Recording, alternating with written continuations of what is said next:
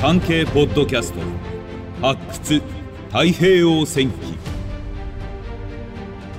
局地戦闘機ライデンの本土防空戦。旧日本海軍の戦闘機の中でも人気の高い局地戦闘機ライデン。グラマラスなボディに強力なエンジン強力な武装を搭載した異色の戦闘機で本土防空戦で B29 相手に奮闘した。ミリタリー誌「丸」に掲載された雷電特集から本土防空戦の模様を再編集してお届けする。日本本土が敵機の攻撃にさらされるなどと想像した国民は開戦当時にはほとんどいなかった。しかし、戦局が悪化し、昭和19年に入ると、本土空襲が現実味を帯びてきた。これを受けて、昭和19年3月1日、帝都防衛のために、海軍初の防空戦闘機体、第302海軍航空隊が千葉県木更津基地に設置された。そこに主力戦闘機として配備されたのが、局地戦闘機、ライデンだった。局地戦闘機とは、敵を迎え撃つことを主目的とした迎撃戦闘機だ。侵入してくる爆撃機の高度に素早く達することができる上昇力と、敵機に追いつける速力、そして大型機を撃ち落とせる攻撃力が重視された。ライデンの設計者はゼロ戦の生みの親として名高い堀越二郎。航続距離ではゼロ戦に及ばないが局地戦闘機に求められる速力上昇力ともに勝っていた。高度6000メートルまで上昇する時間は5分50秒とゼロ戦よりも1分以上早く最高速度も時速 600km を超えており、ゼロ戦よりも1割速かった。その反面、経験の浅いパイロットからは、操縦するのが難しいという声が多かった。大馬力のエンジンは大きく、離陸滑走時は前が見えない。失速しやすく、墜落事故が多発したため、殺人機、つまり殺人する飛行機というあだ名がついた。しかし、パイロットがベテランであれば、ライデンは頼もしい防空戦闘機だった。ライデン乗りとして名を馳せたのが、日中戦争からの歴戦のエースパイロット、赤松貞明元海軍中尉だ。取り扱いが難しい雷電を巧みに操縦し、第302航空隊を率いて、爆撃機のみならず、戦闘機とも渡り合った。木更津基地で訓練を始めてから、およそ1ヶ月が経った昭和19年3月下旬に、第302海軍航空隊は、神奈川県の厚木飛行場に拠点を移した。太平洋戦争末期に帝都防空の主力となった厚木航空隊の誕生だ。厚木航空隊は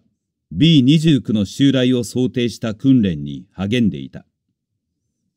海軍は爆撃が現実のこととなるのはまだ先と考えていたがその予想は裏切られ6月15日に中国大陸から襲来した B29 が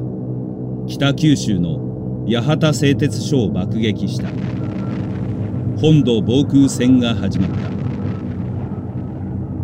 中国大陸を発進基地としていたため攻撃は北九州に集中していたがサイパン島グアム島などマリアナ諸島が奪回され航空基地が整備されると大阪名古屋帝都東京が爆撃圏内に入った昭和19年11月、武蔵野市にある中島飛行機のエンジン工場が B29 の爆撃を受けた。厚木航空隊の帝都防空戦の始まりとなった。その後も武蔵野工場への爆撃は続いたが、厚木航空隊はさしたる戦果を上げることができずに悶々としていた。そして12月3日武蔵野工場爆撃に飛来した73機の B29 をほぼ同数の戦闘機で迎え撃った厚木航空隊は9機を撃墜するという戦果を上げた B29 はなかなか落ちない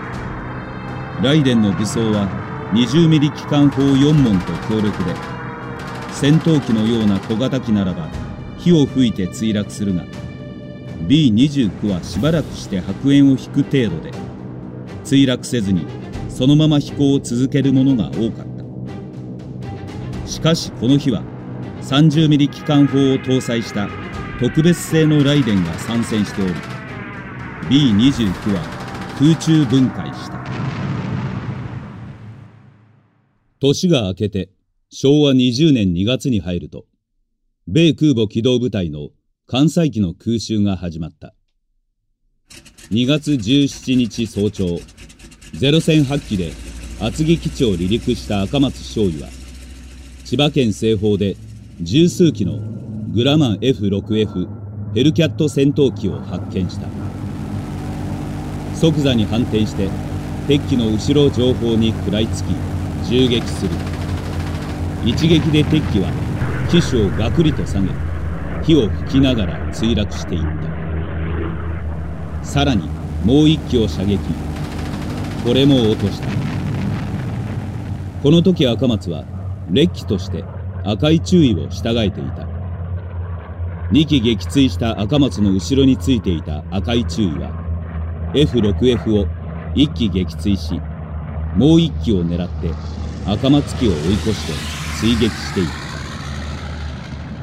深追いは危険ということを知る赤松は機種を返して基地に戻った。残念なことに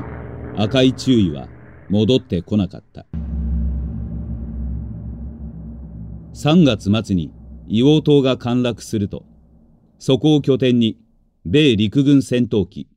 P51 ムスタングが B29 の護衛として飛来するようになった。第二次世界大戦中の戦闘機として最高傑作と言われる強敵だ。日本の防空戦闘機隊は強力な護衛戦闘機も相手にしなければならなくなった。ライデンは爆撃機を迎え撃つための局地戦闘機だったので対戦闘機戦は苦手と言われていた。しかし熟練の赤松中尉は烈機と協力して P51 を2機撃墜している。ベテランの操るライデンは戦闘機にとっても恐ろしい存在だった。戦闘機と渡り合ったライデンだったが弱点は航続距離だった。上昇力と攻撃力を優先したため仕方がなかった。また20ミリ機関砲4門を搭載していたが弾丸数は800発と少なかった。空襲警報とともに飛び上がり高高度で敵機を待ち受ける。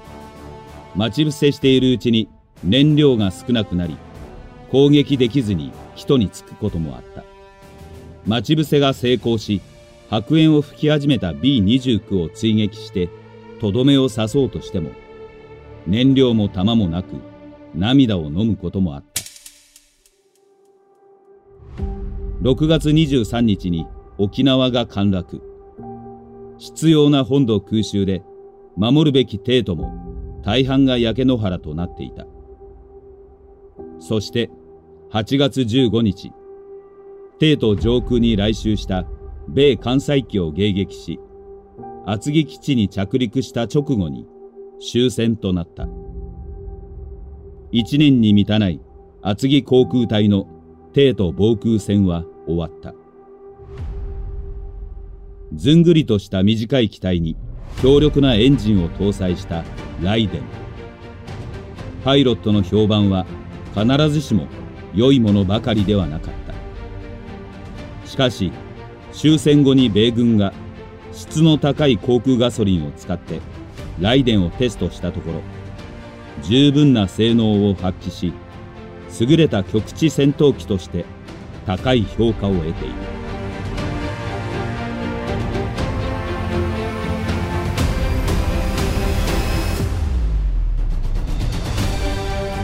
以上